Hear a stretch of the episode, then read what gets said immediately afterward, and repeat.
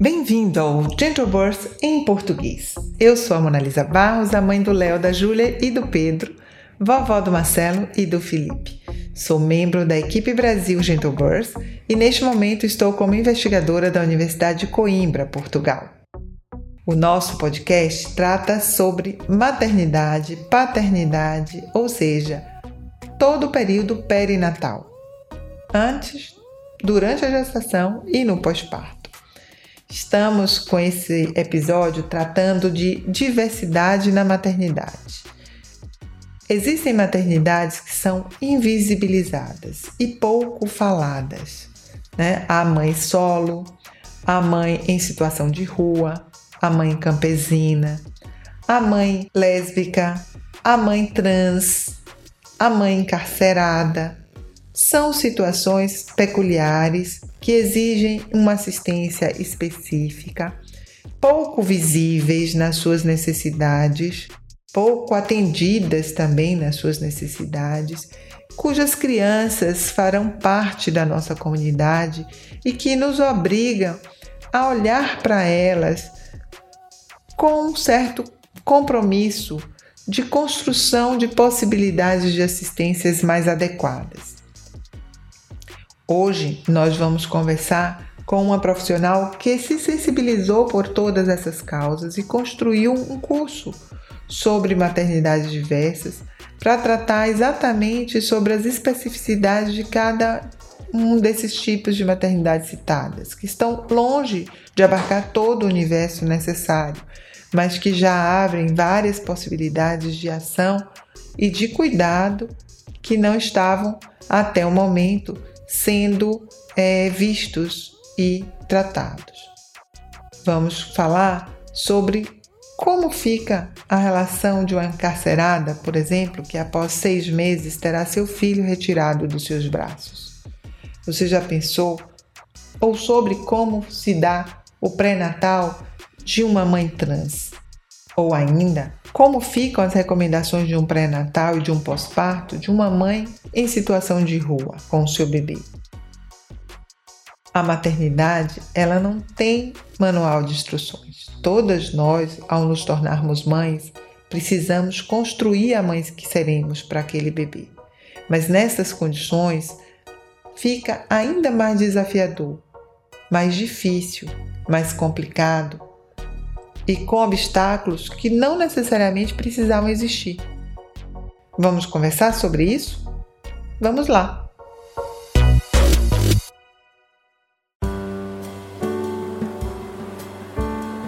Nesse momento, vamos entrar no nosso momento de conexão.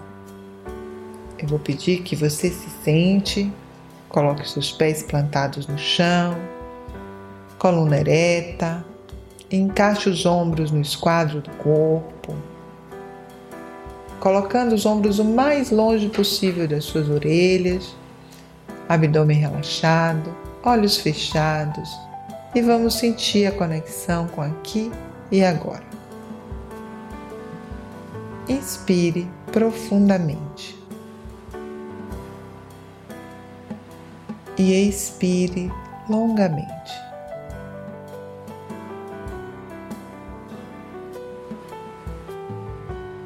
Inspire a mãe que você quer ser. E expire todo temor, medo e preocupação.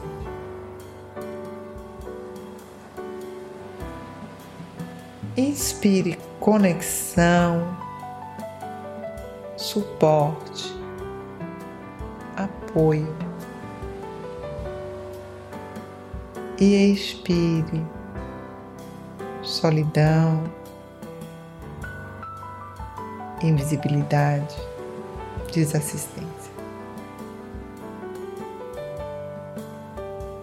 Chegamos.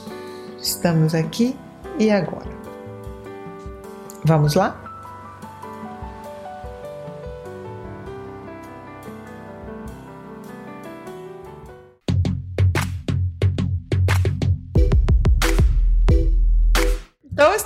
Hoje com a nossa convidada, Xênia da Anunciação, uma mulher preta, mãe da Zaya, de 11 anos, Benjamin, de 3, ela é doula, enfermeira e ela é fundadora de um coletivo muito especial que é o coletivo Doulas Pretas de Salvador, na Bahia. Obrigada, Xênia, por aceitar o nosso convite e estar conosco nesse episódio do podcast Gentle Birth em Português.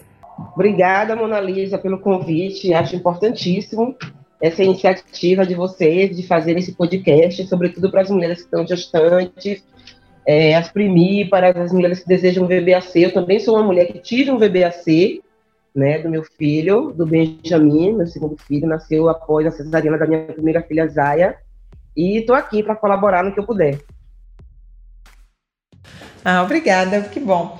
Então, Gênia, esse é um mês que estamos discutindo as maternidades diversas, né?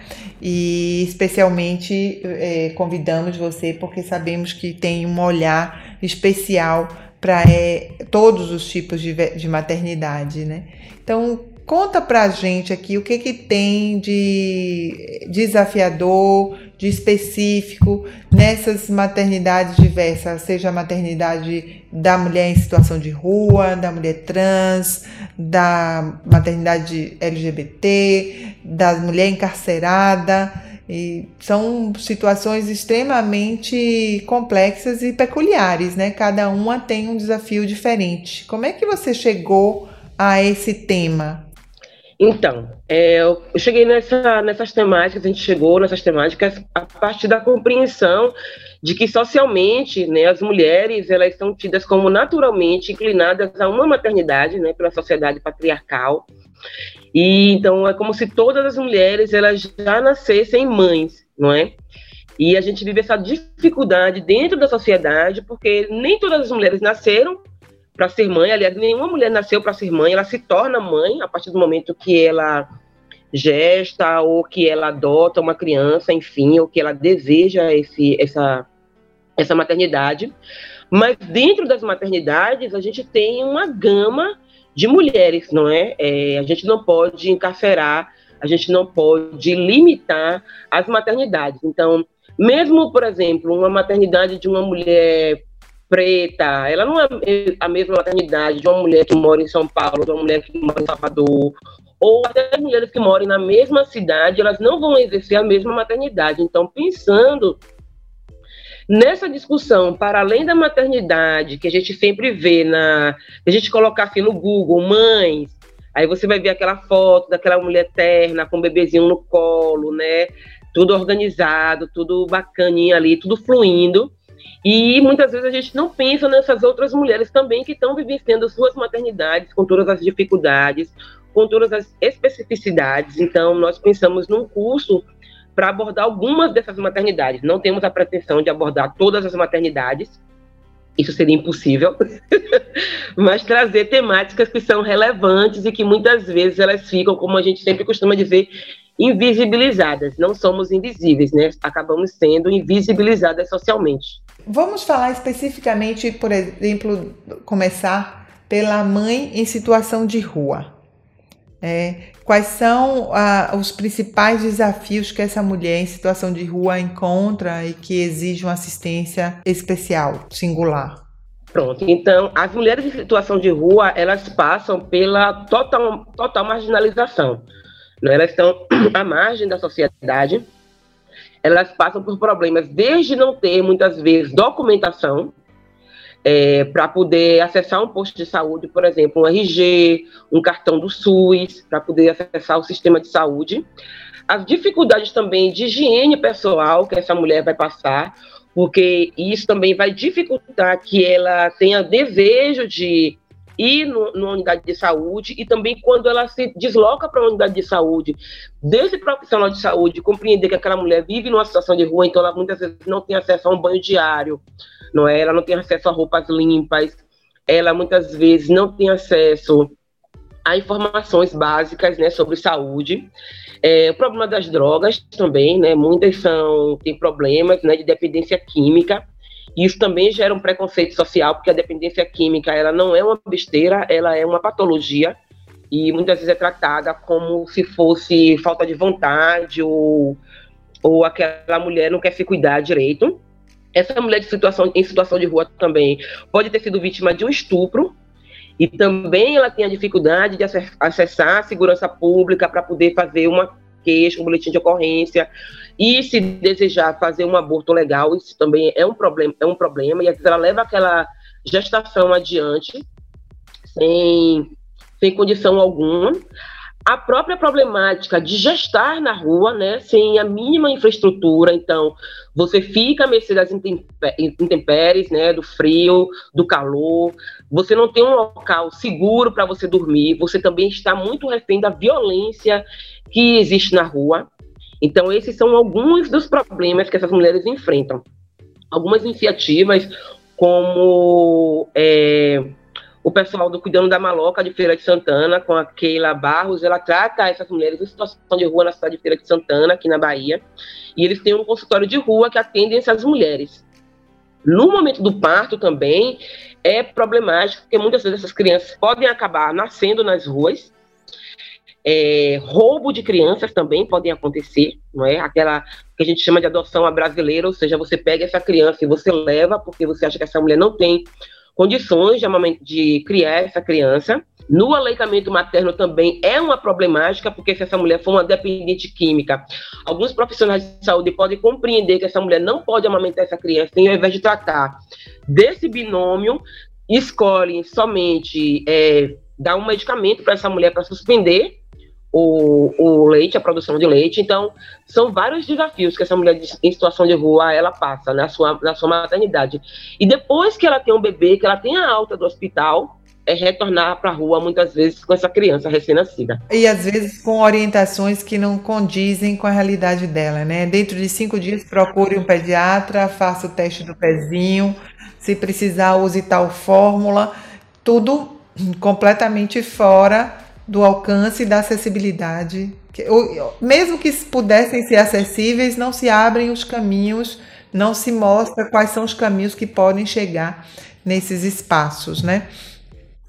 O ano passado houve uma polêmica muito grande com relação às mulheres encarceradas que estavam parindo algemadas. Esse é um outro público é, muito um outro tipo de maternidade também visibilizada, como você fala, que é, fica porque essas crianças não têm, não, não, não, não tem culpa de nada do que aconteceu, não sabe se essa mãe está livre ou está encarcerada e acabam sendo tratadas como, como se tivessem também um crime a pagar, né?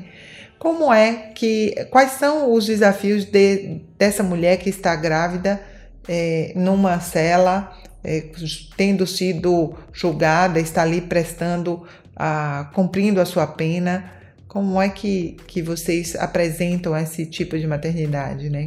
As mulheres que estão encarceradas, né, a população carcerária feminina, ela vem crescendo nos últimos anos. A maioria dessas mulheres, elas são presas, né, por conta do tráfico de drogas, né, ou um tráfico internacional, ou um tráfico local. E muitas vezes elas são encarceradas por conta dos, dos companheiros, né, que estão ligados diretamente ao tráfico de drogas. Essas mulheres acabam sendo encarceradas, né? A situação da maternidade no cárcere, ela também é muito perversa e muito dolorosa. Não é? Essas mulheres não, muitas vezes não contam com aquele pré-natal que a gente fala que é um pré-natal adequado. É, e o pré-natal não é somente você auscultar um bebê, fazer a medida da altura uterina, essas coisas, mas também você saber da situação psicológica né, dessa mulher que está numa situação de cárcere, que também enfrenta situações de violência dentro da presídios, das unidades é, prisionais. No momento do parto também, essas mulheres são deslocadas para outras unidades para poder ter seus filhos ali escoltadas, muitas vezes com policiais na porta. E é ilegal você manter a mulher algemada no momento do parto, mas isso, às vezes é uma, uma prerrogativa dos agentes, tanto de segurança pública quanto de saúde, por medo dessa mulher. É, e depois do parto, essa mulher retornar ao sistema prisional com essa criança. Então, a criança já fica encarcerada junto com a mãe enquanto estiver amamentando. Então, pelo menos seis meses, essa mulher vai criar vínculo com essa criança e após o sexto mês, essa criança ela vai ser é, ela vai ser tutelada por familiares, vai ser retirada para entregar a familiares, ou se não houver, para o sistema, né? Eu fico imaginando o que que uma mulher num trabalho de parto, num momento extremamente vulnerável, pode representar de perigo para alguém que faça essa pessoa tentar algemá-la ou algemá-la, como a gente viu algumas fotos, inclusive nas denúncias feitas, né? Num, nesse momento, né? É uma coisa que é, é, é da beira o absurdo. Né? E pensar nessa possibilidade de, de retirada desse bebê seis meses depois é de uma dor dilacerante, né? Essa mãe que já perdeu toda a sua, a sua liberdade, sua capacidade de mobilidade, óbvio, teve um fato que, que produziu esse, esse efeito na, do encarceramento. Entretanto, a construção que ela está fazendo com esse ser que acaba de chegar é um momento de esperança, de vida, né, de alegria. E seis meses depois será é, retirado completamente dessa possibilidade de manutenção. Imagino como deve ser construir um vínculo afetivo, entregar-se a essa construção desse vínculo afetivo, sabendo da possibilidade, da possibilidade não, sabendo que dali a poucos meses esse vínculo será, é, sofrerá essa ruptura, né? É, o quanto que isso deve mobilizar de emoção e de disponibilidade para esse amor, né? Porque você vai amar alguém que vai ser tirado de você. Exatamente. E assim, como eu acredito que não é somente. Eu acredito que todas essas tudo que a gente passa, né, na primeira infância, né, no momento, desde a gestação, do parto, na primeira infância, isso tem um impacto na vida da gente, mesmo que não seja consciente, mas inconscientemente. Então, que seres humanos a gente está entregando à sociedade? Os seres humanos que você quebra o vínculo de forma abrupta, né, de forma meio que perversa. Até próprio dentro do próprio sistema prisional, essas mulheres muitas vezes não contam com assistência, né, de pediatra para poder avaliar essa criança, fraldas para ela poder fazer as trocas regulares dessa criança. O próprio puerpério já fica comprometido. Então, que tipo de seres humanos a gente está entregando para a sociedade, né? Que a gente também é corresponsável por isso, né? Por essa ideia de de encarceramento em massa e de, e de porque assim quando você coloca uma pessoa dentro de um presídio é como se ela não existisse mais né como se algum aquele problema fosse sumariamente apagado e não é né? E, e, também, se a gente também avaliar que a maioria dessas mulheres também não cometeram crimes graves, crimes hediondos também. Não estou aqui dizendo que tem um crime que é menor do que o outro, maior do que o outro, mas que essa política de encarceramento em massa ela só traz mais malefícios socialmente para todos nós e todas nós e todos nós do que benefícios. Não é encarcerando uma pessoa pura e simplesmente assim esquecendo dela lá dentro é, que a gente consegue melhorar enquanto sociedade. Com certeza. E assim, a, a construção da maternidade, ela produz na gente uma certa é, coloca as mulheres numa condição de perceber aquela outra naquela situação e sentir aquela aquele, essa corresponsabilização de fato, né? É interessante que quando a gente está grávida, parece que o mundo engravida, a gente vê todo mundo de barriga. Então, Exatamente. E quando a gente é mãe, a gente tem um olhar, deveria ter e deveria ser mais estimulado esse olhar pela criança nessa corresponsabilização social da construção de um novo cidadão. Então, falar sobre as maternidades diversas aqui com você, Xenia, é, desperta, pelo menos em mim, essa esse desejo de me envolver, de me comprometer mais na construção de soluções, de assistências mais humanizadas, de alerta à sociedade. E começa por aí, começa dando visibilidade a essas, esses desafios, esses, essas essas lacunas da assistência para que a gente possa é, lutar para que essa assistência seja mais compreensível e mais integral, né? Tem um outro grupo que também enfrenta muita dificuldade que são as mães LGBTs, né? É, as, as mães que é, têm programas muito específicos para casais héteros e que não não inclui os casais homossexuais, sejam eles homens, eh, sejam dois homens, sejam duas mulheres. Eh, na sua, no seu trabalho, qual é o foco para esses casais? Então, nesse trabalho que a gente faz, a gente também aborda a maternidade lésbica, não é, da mulher lésbica, que muitas vezes também vem imbuída de muitos preconceitos, né? Duas mães maternando, é, que pode ser por inseminação caseira ou inseminação AFIV, né? Que é in vitro, no, numa, numa clínica. Também temos as mulheres trans, né? Então, na LGBT, é, não, é, na LBT, no caso, né? G não, na LBT, que é a lésbica, bissexuais e trans, é, essas mulheres enfrentam os preconceitos de gênero, né? E às vezes os preconceitos também são, são sobreposicionados. Por exemplo, se é uma mulher que é uma mulher é, lésbica e ela é uma mulher preta, ela já traz dois estigmas para ela. Se ela é uma mulher lésbica, ela é uma mulher preta, ela é uma mulher periférica, ela já vai trazer três estigmas para ela, não é? Então, essa maternidade também, ela enfrenta vários desafios, tanto desde, desde o planejamento familiar, porque, infelizmente, nos sistemas de saúde, é, se é pensado para um casal heteronormativo, né, um homem e uma mulher que engravidam e têm um bebezinho, é, ela vai enfrentar problemas nesse planejamento familiar, na, na busca por, por, esse engravidar, né, por, esse, por ter essa criança. Muitas vão recorrer à inseminação, ou à caseira, ou à, à FIV, para poder ter esse bebê. No registro de nascimento das crianças, apesar do Brasil já ter leis, né, que você pode registrar a criança com o nome dos dois pais, ou das duas mães, e não colocando um como pai e outro como mãe, porque não existe isso num casal homoafetivo não é? E às vezes a negativa desse registro dessa criança. No momento do nascimento dessas crianças também, a dificuldade de alguns profissionais também de saúde, de reconhecer que ali estão duas mães ou que estão dois pais também, isso também é uma problemática. Na maternidade trans e na paternidade trans também, isso aí também já traz um agravo, né? Porque a maternidade trans é uma mulher que não gestou, né? Ela não gestou o seu bebê e ela pode ficar grávida também, ela não gestou o seu bebê, então ela pode adotar essa criança. E a paternidade trans é um homem trans que vai gestar esse bebê, que pode ser de uma mulher trans, ou pode ser por uma inseminação, ou uma adoção, enfim.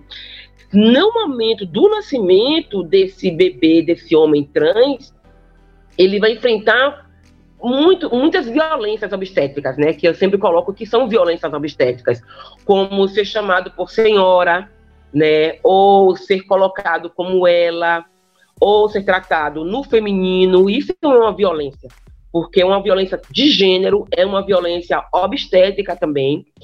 É, a própria curiosidade das pessoas, das unidades que querem todo mundo conhecer aquele casal novidade, mas não quer entender como é que funciona uma dinâmica familiar, o próprio preconceito social mesmo, que acha que esses casais são levianos e são irresponsáveis, como se casais heteronormativos fossem sempre certinhos, né? Dessem sempre certo e fluíssem sempre a, a educação das crianças. Então, sempre essa educação vai ser colocada na, na berlinda, essa maternidade vai ser colocada na berlinda, e essa paternidade também vai ser colocada na berlinda né, como se eles não fossem sujeitos de direitos capazes de educar as crianças como, como nós todos, né, com nossos erros, nossos acertos, os nossos temores, as nossas alegrias que constroem as nossas maternidades e as paternidades, enfim. E que permeiam qualquer maternidade, né? Porque ninguém é, sabe que mãe vai ser até se tornar mãe. E é uma construção que precisa ser feita quando o carro já está andando. Tem que trocar o pneu com o carro andando, né? Exatamente.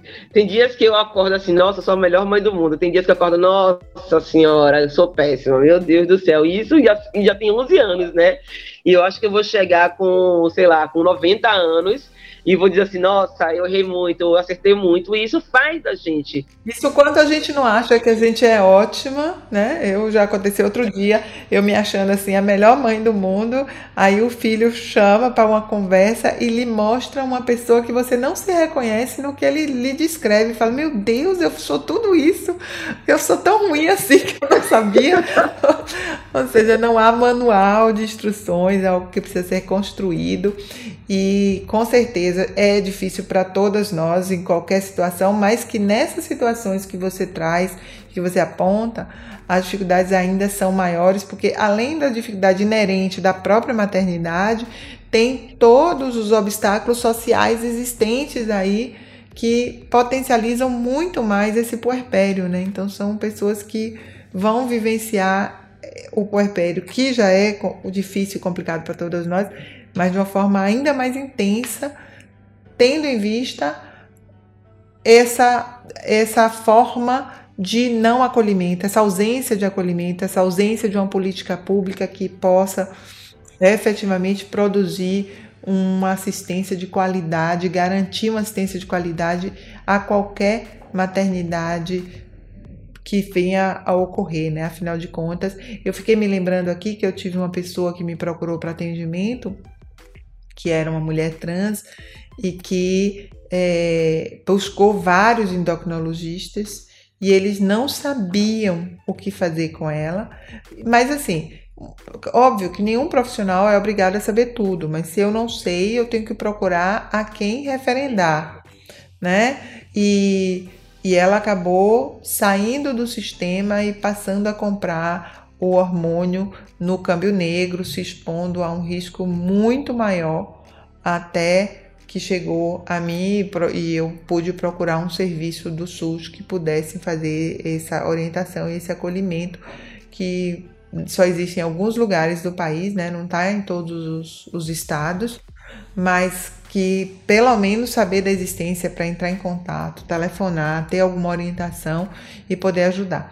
Fora as, os desafios, por exemplo, da lactação, né, das duas mães, quando é um casal homo, em que a outra quer amamentar, e as orientações são as mais esdrúxulas de quem não tem a menor é, noção de como fazer, ou interdita, não, não é possível, ou começa de qualquer jeito e vai ter dificuldade, dores e, e não vai ter o sucesso da lactação, porque as pessoas é, sequer se abrem para buscar novos conhecimentos ou referendar quem os tem, né? Com certeza. A amamentação é um problema e essas questões que você levantou também, elas, elas acabam culminando que essas pessoas, elas deixam de acessar o sistema de saúde por medo de sofrer essas represárias né, por medo de não ser bem atendida, por medo de ser violentada, e isso impacta diretamente na saúde dessa população, né, que é algo que a gente muitas vezes não, não pondera, né, como é que está a saúde dessa população.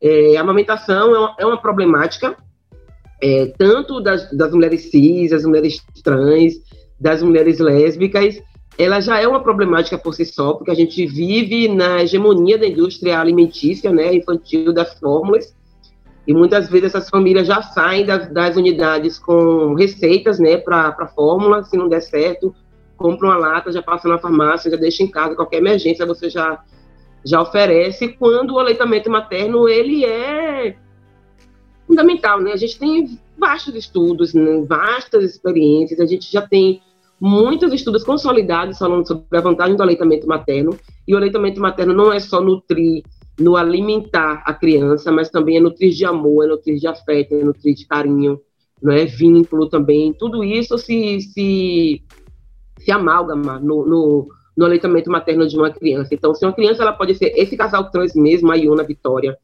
e o Theo Brandon, eles são daqui de Salvador, ela é mãe trans e ele é um homem trans. E os dois amamentaram o bebê. Então, ela fez uma terapia hormonal para poder amamentar esse bebê e ele também amamentou o bebê. Então, os dois amamentaram o bebê. E também tem um casal de lésbicas lá no lá, no, lá em São Paulo. São Paulo é a Aline e a Alessandra, que as duas também estão amamentando os bebezinhos. Eles são, são bem pequenininhos, nasceram agora em, em outubro, e as duas seguem a, a, amamentando, né? Então, são é, dois carinhos que esse bebê recebe, né? São duas são duas mães, ou um pai e uma mãe que está ali aleitando aquela criança e não é só dar o leite, dar o peito. É muito mais do que isso.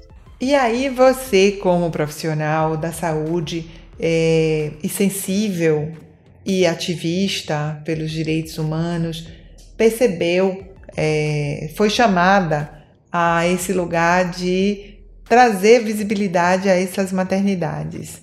E aí você criou o, a, depois do Doulas Pretas, do coletivo Doulas Pretas, também um curso de maternidades invisíveis. Quer contar para a gente como é que foi esse processo, Shane? Esse processo veio mesmo de, desse, desse reconhecimento. Um dia eu estava em casa, assim, pensando sobre...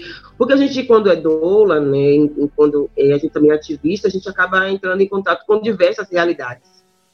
E aí eu parei e pensei assim, gente, é, eu sou doula, já sou doula há 10 anos já, e a dificuldade, assim, quando eu me deparo com um casal que é lésbica, um casal que é trans, quando eu ouço as histórias, eu falo assim, gente, eu tô tão fechada na minha caixinha. E, assim, então. E eu sou uma mãe solo também, que vivo uma maternidade que é invisibilizada. E não tinha visto ainda essas outras maternidades, assim, na forma de. Poxa, vamos chegar aqui, chegar a conversar e trazer também essa discussão para outras mulheres. E a gente montou esse curso de maternidades invisibilizadas, que aconteceu a primeira turma em outubro de 2020. É, tivemos 45 mulheres inscritas do Brasil e pessoas fora do Brasil também se inscreveram para esse curso. E foi um momento de muito acolhimento, de muita troca, de muita informação. A gente tem uma rede de doulas LGBT, LBT aqui no Brasil, então a gente tem um grupo dessas doulas que trabalham com essas mulheres, que vivem a realidade também de ser uma pessoa LGBT. É, a maternidade trans, o convívio com a Yuna, com o Theo também me trouxe esse outro olhar quando a gente conversava sobre as maternidades, sobre como foi o parto, sobre como era a criação do bebê. O bebezinho dele fez um ano agora, o Dionísio. Então, e aí eu já conheci a Tânia Bispo, da UNEB, ela é doutora e trabalha no sistema carcerário aqui de Salvador. Já conheci a Keila Barros, que trabalha com maternidade em situação de rua. Já conhecia o Dira Cunha, que trabalha com mulheres do campo, na, nas maternidades. Então eu falei assim, não, gente, vamos juntar essas mulheres todas. A Mayumi também, que trabalha com luto perinatal, que também é uma maternidade que é super invisibilizada. Porque se a criança não existe, parece que a mãe também não existe, que aquela mulher não é mãe. Então a gente resolveu juntar essas mulheres todas. Eu falo assim, eu chego a me arrepio, porque eu acredito nessa grande aldeia que a gente forma, eu acredito que a gente tem que viver socialmente em aldeia, assim, sabe? Com mulheres, com pessoas que queiram ter um novo olhar de mundo, sabe? Um olhar mais plural, é um olhar de reconhecimento. E fizemos a primeira turma de Maternidade Invisibilizada, foi um sucesso. A gente vai ter a segunda turma agora em março. E no segundo semestre de, de 2021, a gente pretende lançar a terceira turma, que é um curso muito potente. Parabéns, Xênia a gente, o mundo precisa de pessoas comprometidas, ati proativas, porque às vezes a, o, o, o, as pessoas se tocam com um determinado tema e, e, e ficam somente na sua própria dor ou na culpa, e você saiu desse lugar e foi ao mundo e construiu formas de intervir no mundo para permitir essa visibilidade negada a essas maternidades e construir a possibilidade de uma assistência mais humana, mais holística, mais integral, mais comprometida com o futuro da humanidade. Parabéns e muito obrigada por ter estado aqui conosco, dividindo um pouco generosamente o seu saber com, com as nossas ouvintes aqui do podcast. Obrigada, Mona Lisa. Fico super contente por esse convite, por também espalhar essa mensagem para o mundo, né, para que mais e mais pessoas fiquem atentas e saibam, né, que várias maternidades são possíveis. São possíveis de verdade.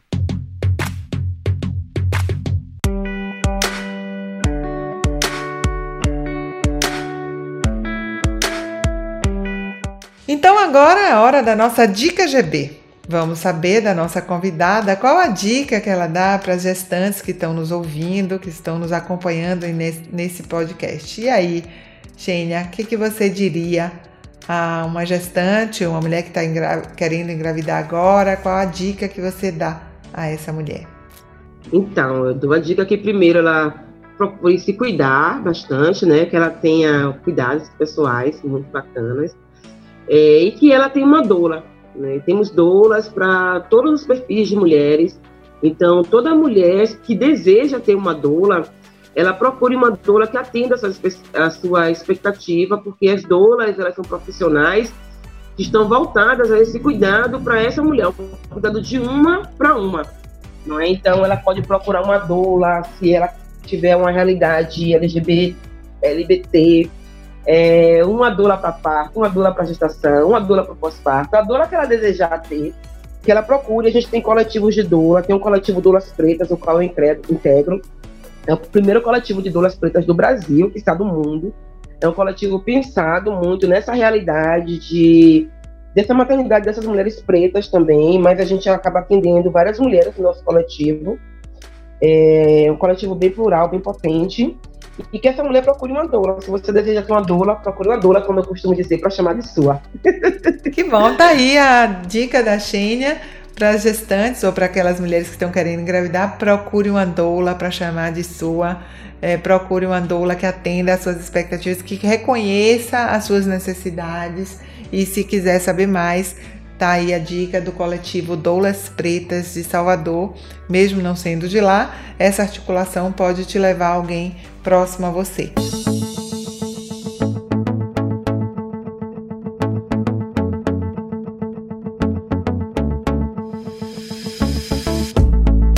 Estamos chegando ao fim.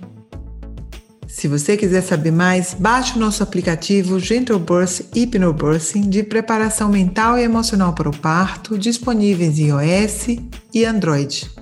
Clicando no nosso link, você pode deixar comentários em nossos canais de comunicação, Instagram, comunidade do Facebook e nosso blog recheado de novidades e de informações. Nos vemos no próximo episódio. Chegamos ao fim, calmas, confiantes e no controle das nossas emoções. Até lá!